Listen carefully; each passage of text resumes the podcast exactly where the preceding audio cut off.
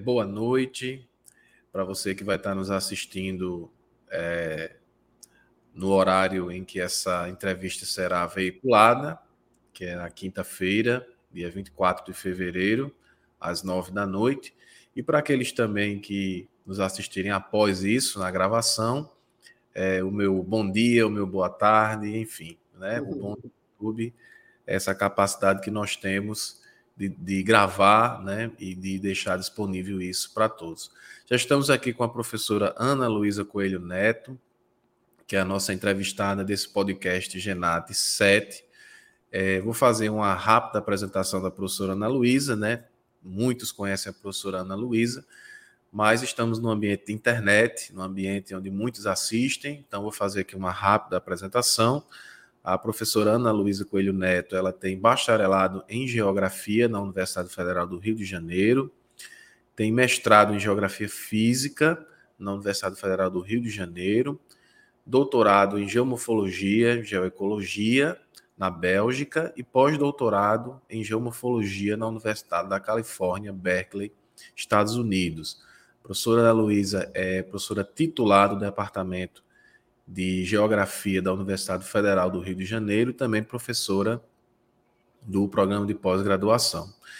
É, professora Ana Luísa, é, mais uma vez, muito obrigado pela sua presença, né? Professora Ana, sempre atenta aos nossos convites, sempre muito gentil, está é, tá uma correria grande aí, mas mesmo assim a gente encontrou um horáriozinho para fazer essa, essa entrevista que com certeza será muito produtiva. Vou iniciar esse momento, professora, é, para que a senhora possa saudar os nossos internautas e também já iniciar é, falando né, desse assunto tão atual que nós estamos vivenciando hoje, que é a questão do desastre em, em Petrópolis. Né? A professora Ana Luísa é lá da Federal do Rio de Janeiro, é, inclusive esteve ontem lá na área e tem muitas questões aqui, muita coisa interessante para nos trazer.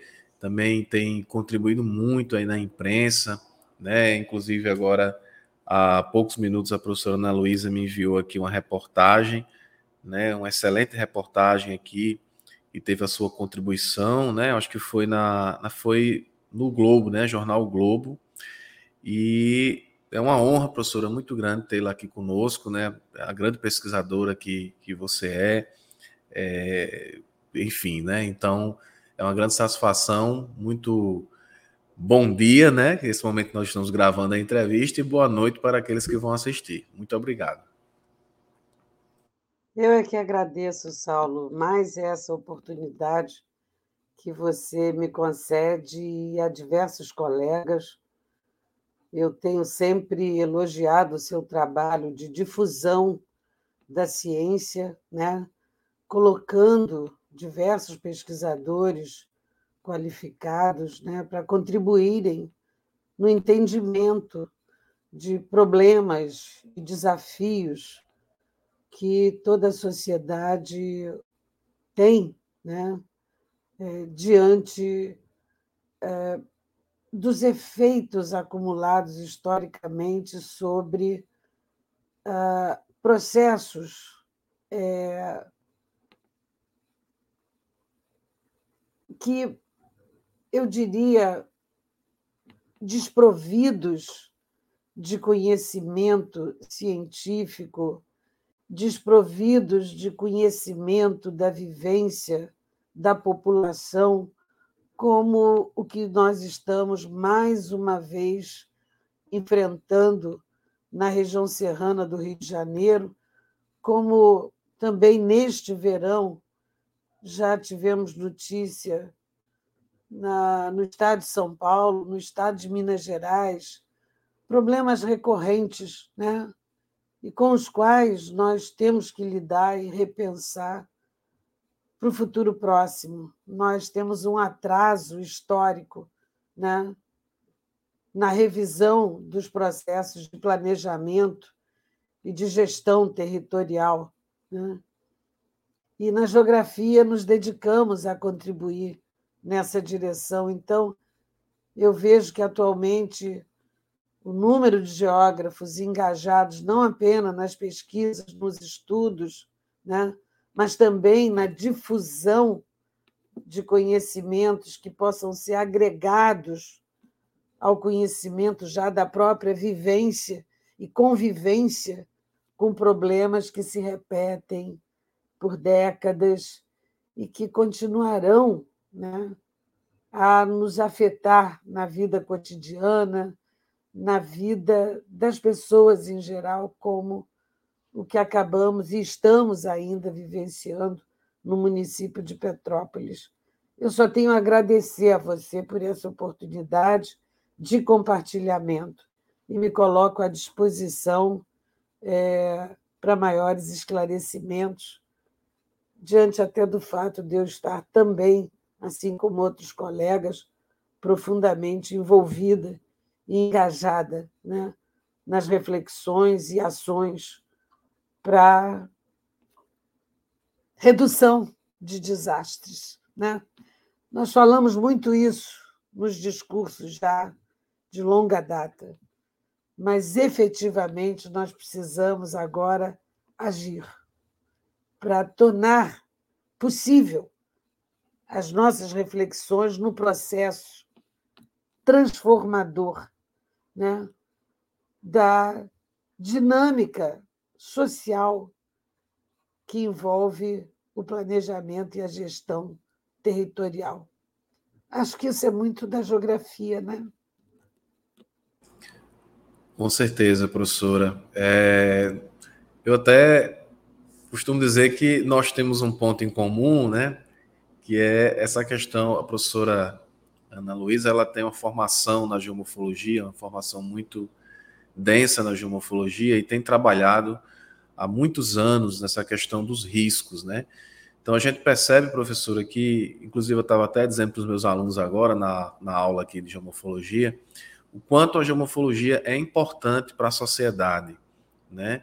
A gente vê, por exemplo, nesse desastre que aconteceu em Petrópolis, né, uma questão geomorfológica clara, atrelada à questão do planejamento e da gestão, e aí eu gostaria de pedir que a senhora nos falasse um pouco qual é, professora, a sua visão, a importância da geomorfologia para a sociedade. Bom, é sabido né, que eu sou geomorfóloga aqui, na raiz, né, no sangue e no coração.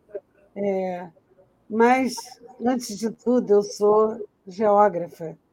Né, uma geógrafa que se apaixonou pela geomorfologia e, ao longo de 50 anos da minha vida profissional, eu busquei crescer pelas duas vertentes, né? para me capacitar a ser um, a transformar esse conhecimento na, na sua aplicação para repensarmos e resolvermos problemas relacionados a esse campo da geomorfologia. Quer dizer, como como geomorfóloga, eu já desde o meu mestrado, iniciado em 1974, eu optei estudar processos geomorfológicos atuantes nas encostas. E iniciei meu mestrado, doutorado e orientei muitos alunos né, no mestrado, no doutorado, na iniciação científica mestrado e doutorado e pós-doutorados. Né? Iniciei é, na, numa área montanhosa, florestal, do Parque Nacional da Tijuca, no maciço montanhoso da Tijuca, né? que é a nossa ilha ainda florestada no interior de uma extensa área urbana. Então, me perguntavam quando eu comecei, mas por que você não está estudando os problemas das inundações, os problemas que afetam a cidade? Eu falei, primeiro, eu tenho que saber como o sistema funciona enquanto ele está na sua condição o mais próximo da natureza desse lugar. Se não fosse a nossa existência, nós seríamos árvores, seríamos os animais da floresta, enfim, mas somos os humanos, uma outra espécie também animal, mas que conduziu historicamente um processo de não percebendo a natureza dos lugares que ocupamos, né? É, nós fomos transformando tudo historicamente. Mesmo essa floresta da Tijuca, ela teve um histórico de devastação por queimadas na época, desde meados do século XVIII, né, para plantio de monoculturas de café.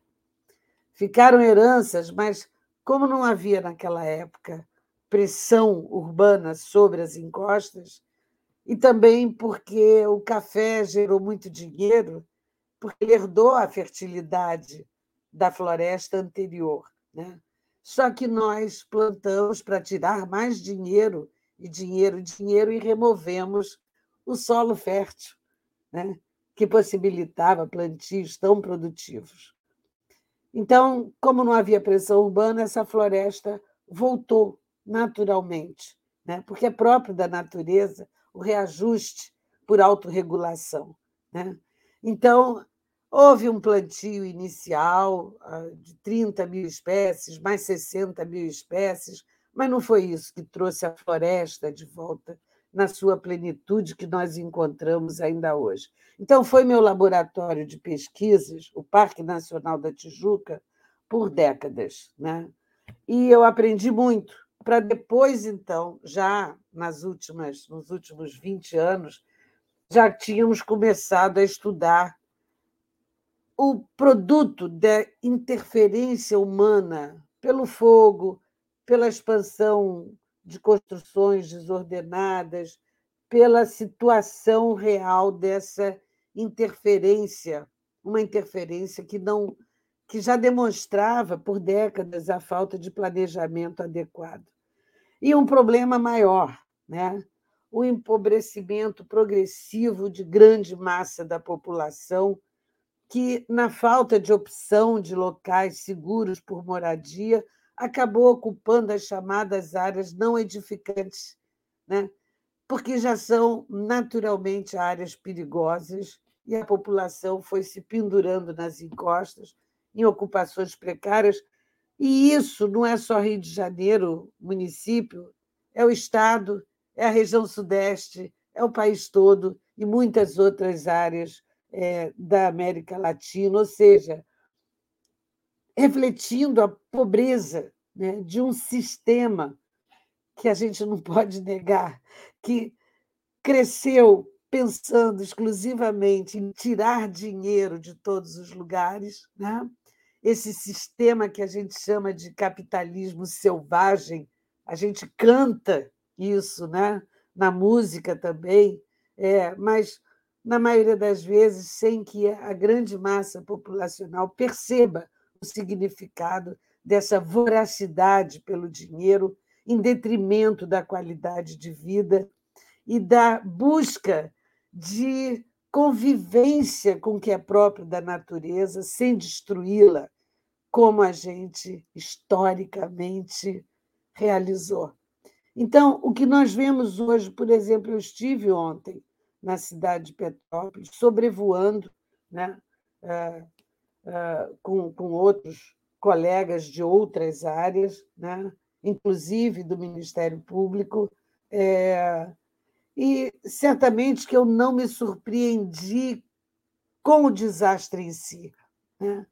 O desastre é o espelho desse processo histórico que, na área de Petrópolis, já começa no Império, né? como mostra claramente o estudo recente do meu colega de departamento, o professor Manuel Fernandes, né?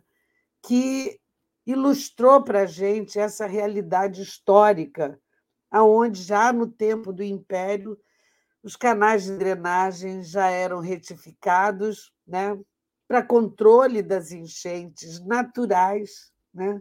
Por isso que os rios constroem a sua planície de inundação, porque é um fenômeno regular da dinâmica evolutiva dos sistemas de drenagem naturais. Né? E aí você começa a ver, ontem nós, o professor Manuel também nos acompanhou, também sobrevoamos juntos, né?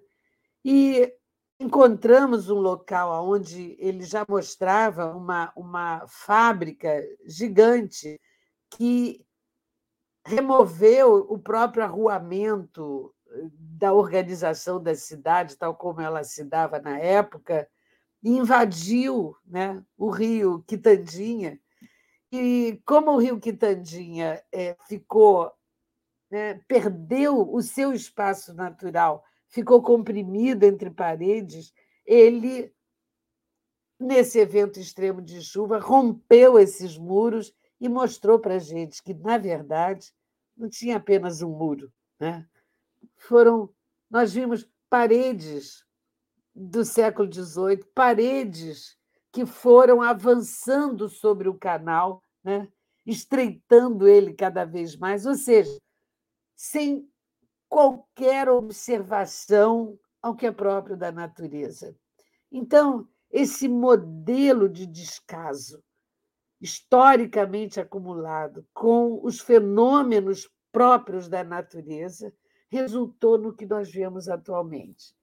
A atmosfera transformada por um processo que começa local, expande regional, e hoje a gente vê o produto das transformações induzidas pela interferência humana sob impulso dominante, né? sob a força do capital, da ganância do capital, né? que resulta agora em desastres de conhecimento planetário, regional, local, em todas as escalas. Se a gente começa a articular essas escalas, a gente vê que a natureza do problema é a mesma.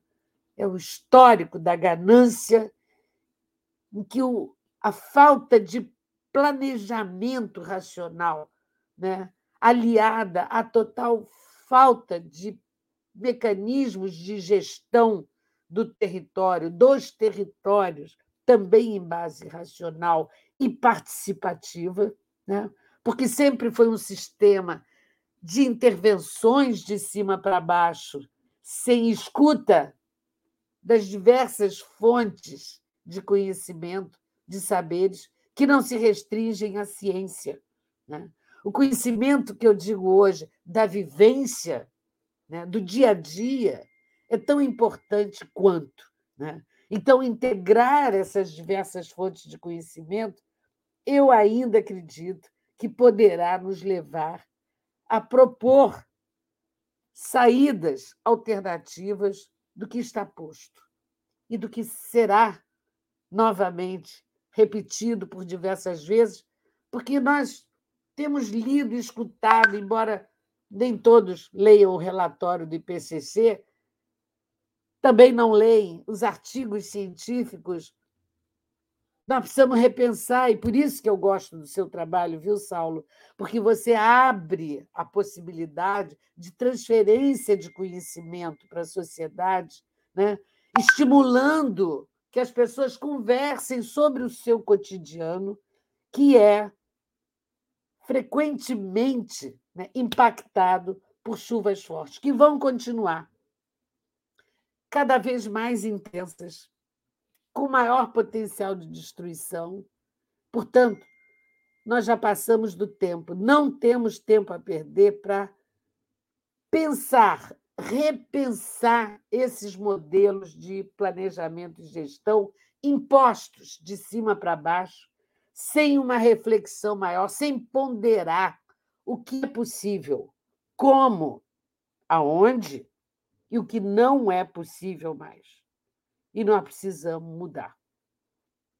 E eu acho que essa mudança não virá dos nossos velhacos no modelo político implementado, em que se engana a população no cotidiano para ter voto. Aliás, nós estamos em véspera né, de eleições e é uma enganação atrás de outra. É, aqui no Rio de Janeiro, eu acho que a nossa situação ainda é pior, mas isso eu vejo em várias capitais, onde os governos ou desgovernos são impulsionados por bandidos, por milicianos, como é o caso do Rio de Janeiro. Né. Então, eh, ou por mentirosos, que fazem discursos até às vezes é, agradáveis, parece até que se preocupam de verdade, né? mas o resultado é visível desse descaso quando ocorrem os fenômenos que já resultam desse histórico de devastação da superfície. O clima nada mais é do que o produto da interação entre dinâmica de circulação atmosférica, calor, umidade ah, e a superfície do terreno. Se nós transformamos essa superfície com devastação florestal, e o histórico da devastação da floresta atlântica não serviu. Não serviu para impedir ou reduzir a devastação no território brasileiro, que continua né, pelo Cerrado, pelo, pelo, pelo Pantanal, pelo, pelo, pelo, pelo semiárido pela floresta amazônica. Né? Então, o que nós precisamos para mudar este modelo predatório que resulta em desastres cada vez maiores, que matam e que trazem também perdas, não apenas sociais, mas econômicas. Então, é burrice. Né? Se querem ganhar na política, que conduzam uma política em bases e com maior decência. Bases de conhecimento. Conhecimento que a ciência disponibiliza. Conhecimentos que os cientistas transformam em técnicas de análise espacial. A geografia faz isso. Como eu disse no início, eu sou uma geomorfóloga apaixonada. Então, eu tenho mais, quase 50 anos de estudo pendurado nas encostas de floresta, floresta transformada pelo fogo, pela ocupação urbana, floresta que virou extensa área agrícola, é, que teve o café, que teve o boi, que teve isso, que transformou eucalipto. A gente tem conhecimento da resultante dessas transformações. Então, o que, que eu faço meus estudos? Eu não estudo só a, a, a morfologia da superfície, que é um caminho da análise geomorfológica. Analisar o modelado da superfície, classificar, dar nomes para a gente reconhecer aonde estamos. Então, é um trabalho fundamental, mas é muito mais do que isso.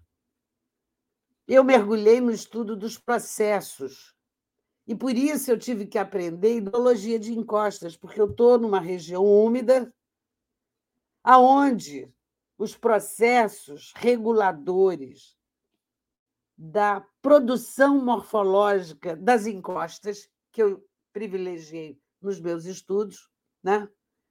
Por que, que eu privilegiei as encostas? Porque a raiz do problema está nas encostas.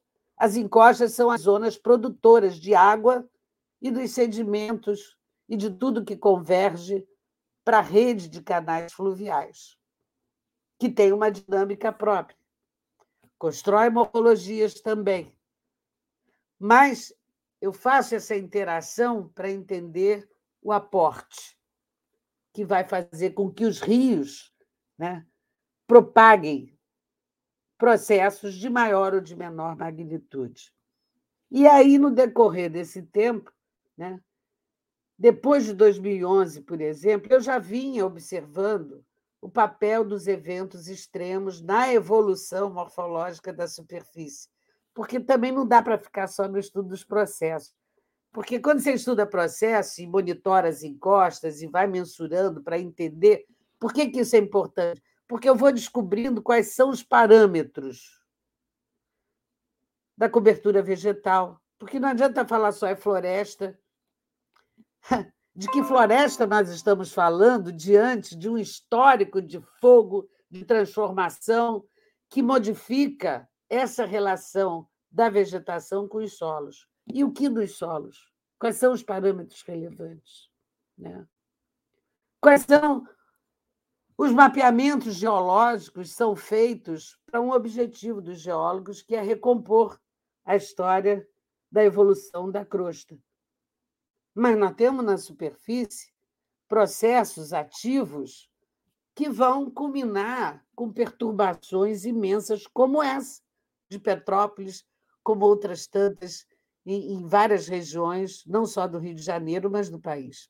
Então, estudar processos me levou a buscar entender quais são os parâmetros relevantes, os indicadores que explicam, né, que interferem na dinâmica de processos que vão ser ativados pelos eventos climáticos, e aí eu comecei também a dar mais ênfase nos eventos extremos, né? de chuvas, que impulsionam esses processos.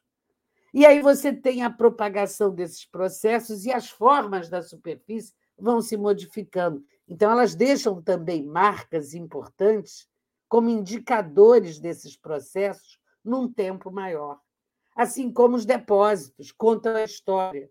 Então, eu sempre, como eu fui formada na minha iniciação científica por uma grande mestra, professora Maria Regina Mouzinho Demes, que era quaternarista. Então, com ela, eu aprendi a olhar a paisagem através das feições deposicionais e das formas para decodificar o padrão evolutivo. E com o estudo dos processos na perspectiva funcional, né, eu então integrei a minha metodologia Viaja no Holoceno, para eu saber como esses processos funcionaram né, antes da interferência humana, e depois da interferência humana eu venho no histórico buscando por diferentes usos da Terra, né, como se dá a resposta a essas transformações. Então, a gente tem um acúmulo né, de conhecimento, não apenas a, a, a, é, na minha cabeça, o, o, o, nos inúmeros pesquisadores que foram é, trabalhando comigo ao longo de todo esse tempo, né, em seus mestrados, desde a iniciação, a maioria vem na iniciação, faz o mestrado, doutorado, então tem né, espraiados, inclusive aí no Nordeste tem aí a representação é, é, do nosso trabalho no Rafael Xavier, que é professor lá de Campina Grande, da Universidade Estadual, e que hoje me ensina muito dos processos atuantes no semiárido, né? porque nós precisamos entender a natureza desses processos, a magnitude desses processos, para a gente, então, aplicar nas nossas análises. De volta, eu sou geógrafa. Quando eu busco esses conhecimentos sobre os parâmetros e os indicadores mais relevantes para eu decodificar os ambientes atuais e conseguir classificar a suscetibilidade à ocorrência desses fenômenos, a suscetibilidade de terreno, porque tem várias metodologias para a gente diagnosticar o potencial de ocorrência desses fenômenos. Né? Desde grandes inventários e análises estatísticas, probabilísticas, mas como nós não temos esses inventários, Portugal me faz inveja, porque tem informações detalhadas desde o século XIX. A Itália também, mas nós não temos. Então, o que a gente faz? A gente vai para as evidências geomorfológicas de forma e também para os registros do que aconteceu nos depósitos, porque eu tenho camadas orgânicas que eu posso datar, que eu posso decodificar os paleoambientes e entender o que aconteceu no passado. Antes, e nós fazemos isso na região serrana, estamos envolvidos cada vez mais nessa linha, integrando passado recente e tempo atual, para a gente fazer a projeção dos cenários futuros e, dessa maneira, contribuir não apenas com as metodologias, com o aprimoramento das metodologias de diagnóstico da condição de terreno frente a esses fenômenos, mas isso também é uma das entradas da equação do risco. E aí nós temos que adicionar análise exatamente do que eu vi ontem, da vulnerabilidade social. principalmente. Tem vulnerabilidade ecológica? Tem. Tem vulnerabilidade econômica? Tem. Mas a que marca no momento que os eventos extremos ocorrem é a vulnerabilidade social. São as condições precárias de habitação. É a concentração populacional nos piores lugares, porque geralmente as pessoas mais pobres não têm escolha. Elas se instalam, inclusive nas áreas que são chamadas de não edificantes, ou seja, impróprias às construções. Mas no meu sobrevoo de ontem em Petrópolis, tem todos os modelos e, e, e, nas mais diferentes qualificações econômicas e sociais, mas certamente, predominantemente, existem habitações precárias dessas populações mais pobres em lugares altamente perigosos, inapropriados. Professora, a... grande, viu? Até que é ponto? Imagine, professora. Professora, na sua visão, até que ponto a negligência ao papel do geógrafo né, é uma das coisas que eu tenho debatido muito com os meus alunos, essa preocupação que eu tenho desde a época que eu assumi né, uma cadeira de professor adjunto e assumi já de cara um curso de bacharelado em geografia numa cidade do interior, lá no estado do Rio Grande do Norte onde nós tínhamos alunos que concluíam o curso, mas não tinham uma perspectiva de mercado de trabalho. Eu comecei a refletir sobre isso e fico pensando né, até que ponto a negligência ao papel do geógrafo tem colaborado para esses processos de desastres, na sua visão, professora. Eu vou te dizer uma coisa. Eu já me fiz essa pergunta muitas vezes. E hoje eu posso dizer que não há negligência externa.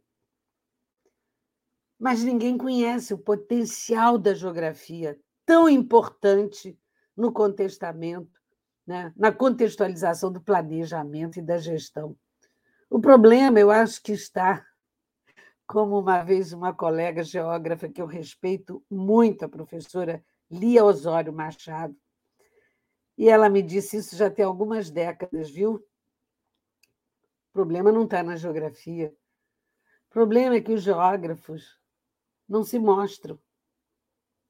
Ficam discutindo física humana, trelelê, trelelê, e cada um acha que o seu campo de escolha para a verticalização dos seus estudos é aquele que tem que. Então, é uma, é uma coisa que não faz sentido, porque a Verdade. diversidade de olhares e de contribuições constituem a nossa maior riqueza para contribuirmos no planejamento e na gestão territorial. No nosso discurso, nós falamos o tempo todo de planejamento, de gestão. Então, nós temos que sair dos nossos guetos e mostrarmos. Eu sou geógrafa de formação, sou conhecida como geógrafa, no meio geotécnico, eles me veem mais como geomorfóloga, porque a gente está mais próximo. Mas, como geomorfóloga, a minha cabeça é uma só, a geógrafa também se mostra. Né? E muitas vezes os próprios engenheiros começam a falar das demandas para o planejamento, precisamos de. E eu levanto a mãozinha assim, mas isso é próprio da geografia. Nós desenvolvemos esses conhecimentos no campo da geografia, mas cadê os geógrafos? Então, nós precisamos difundir mais a riqueza do conhecimento acumulado no campo da geografia pelos geógrafos, sabe? Porque se não há conhecimento desse conteúdo da ciência geográfica tão rico, né? integrador, é o único campo da ciência capacitado ou que busca capacitar pessoas para pensarem não de um lado a natureza ou do outro lado a sociedade, mas o produto dessas relações. Então, chega de dividir a geografia, sabe? Física para lá, humana para cá, quem é mais importante, quem é isso? Bobagem. Isso só tem levado a grandes perdas da importância da geografia naquilo que nós podemos contribuir para repensar esses modelos que eu diria falidos. Né? Mas aí tem uma outra parte importante, viu, Saulo? Para além da geografia. É como a gente transfere todo esse conhecimento acumulado, se não na educação escolar. Então, nós precisamos também integrar cada vez mais o que nós chamamos de formação de bacharéis, dos ilustres bacharéis. Eu sou só bacharel em geografia, na minha formação básica, mas nós temos que articular na licenciatura e fazer isso. A formação do professor de geografia é muito importante. E mais do que isso, nós precisamos entrar direto na escola, nas várias disciplinas. É o que nós estamos fazendo na bacia modelo, que eu selecionei lá em Nova Friburgo, depois do evento catastrófico de 2011. Nós já temos uns quatro anos de articulação com uma escola que nós selecionamos, é um colégio estadual, que tem desde o. Como é que chama agora? É fundamental. O que no meu tempo eu chamava ginásio. Agora é fundamental, acho que dois. Fundamental dois, é. Dois, né? Isso. Tem o médio, não é isso? Isso. E a geografia está ali dentro. Mas mais do que a geografia, né, que pode ser o núcleo difusor desses conhecimentos integrados, né, integrados, dessas relações históricas sobre a natureza, a resultante associada a esses problemas do cotidiano dos nossos verões chuvosos, né? para a gente estimular que as pessoas, inclusive, dialoguem mais sobre os problemas. A gente tem que motivar a população né, em torno da natureza desses problemas, de modo que ela comece a perceber o direito colocado na, da nossa Constituição né, de moradia digna, é, relacionada com transporte, relacionada com oportunidade de emprego, relacionado com acesso à saúde, com isso, com aquilo, enfim, pensamento integrado é pensamento sistêmico. Então, nós podemos levar uma contribuição nas escolas para o exercício do pensamento sistêmico, né? de modo a estimular o maior engajamento da população no aporte dos conhecimentos da vivência dessa população, né? e, com isso, mobilizar politicamente essa população em torno dos seus direitos. Está na Constituição brasileira. Então, se a gente não mobilizar a população, ou seja, nós precisamos alimentar o movimento social e político em busca de uma reversão dos modelos que se impõem no planejamento e na gestão territorial. Isso na geografia também é. Mas vamos dialogar com sociólogos, antropólogos, biólogos, engenheiros, é, todas as áreas afins, não só ao planejamento e à gestão, mas ao enfrentamento né, desses fenômenos que causam desastre. Então, esgotou, acho que Petrópolis esgotou, pelo menos a minha paciência, e eu acho que de muitos. E certamente que nos impulsiona muito mais, não começando pelo ordenamento territorial, mas pela organização social e política, em busca de uma reversão cultural, de modo que as pessoas incorporem o seu direito, escrito na Constituição brasileira Agora, nós não podemos continuar elegendo bandidos. Pessoas que vêm com discurso cheio de promessas. Nós já conhecemos esse modelo que não deu certo. Então, nós precisamos também de maior aproximação com as pessoas que se dispõem a ser nossos representantes. E diretamente a gente precisa dialogar, acompanhar, cobrar. E se não deu certo, nunca mais aderir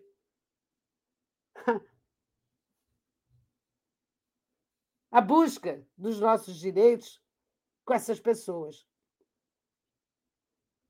Isso é reversão cultural. Não é um processo de hoje para amanhã. Por isso que eu acho que a escola é o lugar de espraiar conhecimentos, mas motivando as pessoas ouvindo as pessoas para fortalecer o movimento e político em busca da nossa sobrevivência.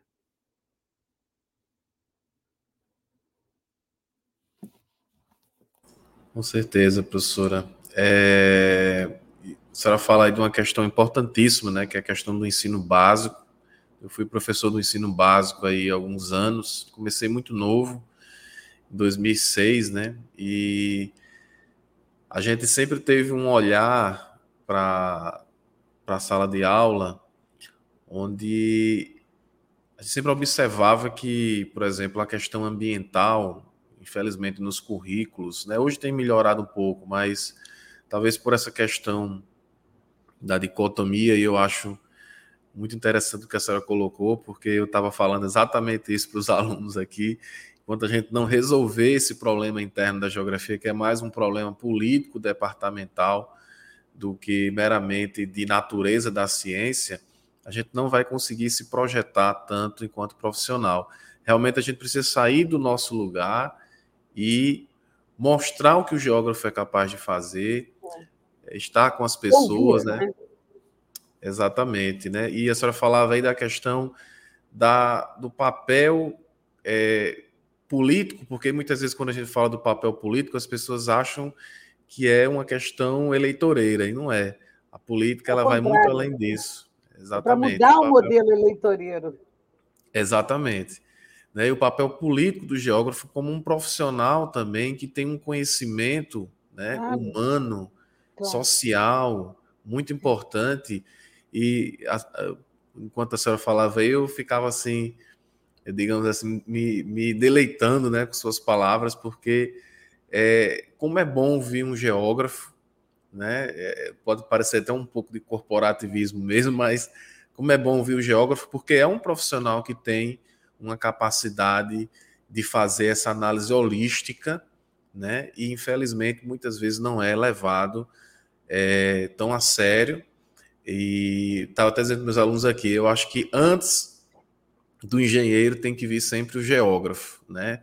Se nós colocássemos realmente em prática, é, ou pelo menos tivéssemos mais espaço para levar essa, esse poder que o geógrafo tem de planejar, de fazer zoneamentos e de também atuar junto às pessoas, né, de ter essa sensibilidade e aí eu retorno para a questão das escolas, eu via muitas vezes na, na condição do professor do ensino básico, a gente não tinha nos, nos currículos é, essas questões tão importantes ambientais da geografia. Muitas vezes você tinha ali reduzido em um pequeno espaço ali uma geografia física, mas você não conseguia fazer essa correlação. Intuitiva só.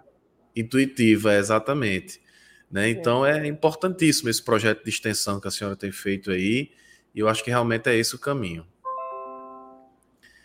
É, professora, eu gostaria, já estamos aí com 45 minutos, né? É, infelizmente, nosso, o nosso podcast ele só vai até no máximo em uma hora.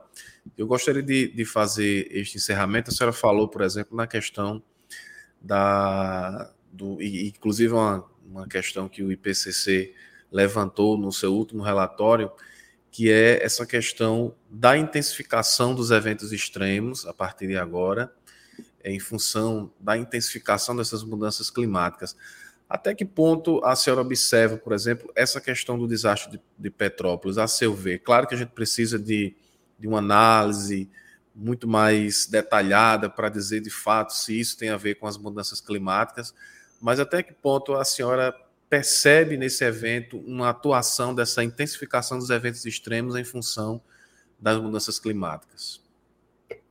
Olha, é, sem, sem entrar na discussão das mudanças climáticas, que eu acho que tem vários especialistas dedicados a isso, e é óbvio que eu leio o resultado, o produto desses estudos, e o IPCC é um documento importante que reforça né, o que nós já temos observado né, em vários estudos por diferentes pesquisadores é, brasileiros ou no, atuantes no Brasil. é, por exemplo, em, em 95, se eu não me engano, um aluno meu, Marcelo Dantas, hoje é um dos geomorfólogos de ponta da CPRM, ele, no estudo dele, ele foi decodificar os efeitos da, das monoculturas cafeeiras lá no Vale do Paraíba. E ficou evidente nos relatórios da época histórica, né, do século XVIII, XIX, a descrição que atestavam mudanças no regime climático e na intensificação da erosão. Então, eu posso dizer para você que, desde que nós começamos a devastar a superfície da Terra, nós temos efeitos na atmosfera que retornam com mudança nos regimes climáticos. O que aconteceu no Holoceno, mas com intervalos maiores de estiagens e eventos intensos, né? intervalos seculares, hoje ocorrem quase todos os anos. A gente tem análises históricas no Vale do Paraíba, né, de, de, de, de 70, 80 anos atrás, que indicam claramente, quando a gente trabalha os dados, que o índice de concentração de precipitação vem aumentando. Então, a reta de regressão sobe, que é uma beleza através do tempo. A gente tem visto a redução, aumento das estiagens, aumento na frequência dos eventos mais intensos. Então, outros colegas também têm mostrado a mesma coisa em outros lugares, outras regiões. Então, uma coisa é certa: nós, com as nossas atividades devastadoras, nós já mudamos o clima. E isso não é novidade. Você pega áreas de ocupação mais antiga, né? em outras regiões emersas do planeta, né? e a mesma coisa aparece. Ou seja, não resta dúvida de que as condições climáticas já vêm sendo transformadas, os regimes climáticos vêm sendo modificados, pelo menos né, nos últimos dois séculos intensificado naturalmente após a instalação industrial e proliferação das cidades. E desde o início nós nunca paramos de queimar as florestas, de queimar o cerrado, de queimar, como hoje a gente continuava, de queimar o semiárido. Nós transformamos demais. Então, a variabilidade climática registrada nos equipamentos apropriados né, atestam que nós não vamos mudar no futuro, nós já mudamos e estamos mudando cada vez mais rápido, com maiores amplitudes de variações. Ou seja, isso não é mais reversível a curto prazo. Pelo contrário, eu acho que vai intensificar. E os modelos que agora eu tenho lido, mais recente, de colegas do, do, do INPE, inclusive nós fizemos uma live né, com, com, com um colega do INPE, e eu o tinha acabado o trabalho dele, como é o nome? O Lincoln, né? Isso. É, e, e, a projeção que eles fazem de cenário futuro é muito pertinente, né?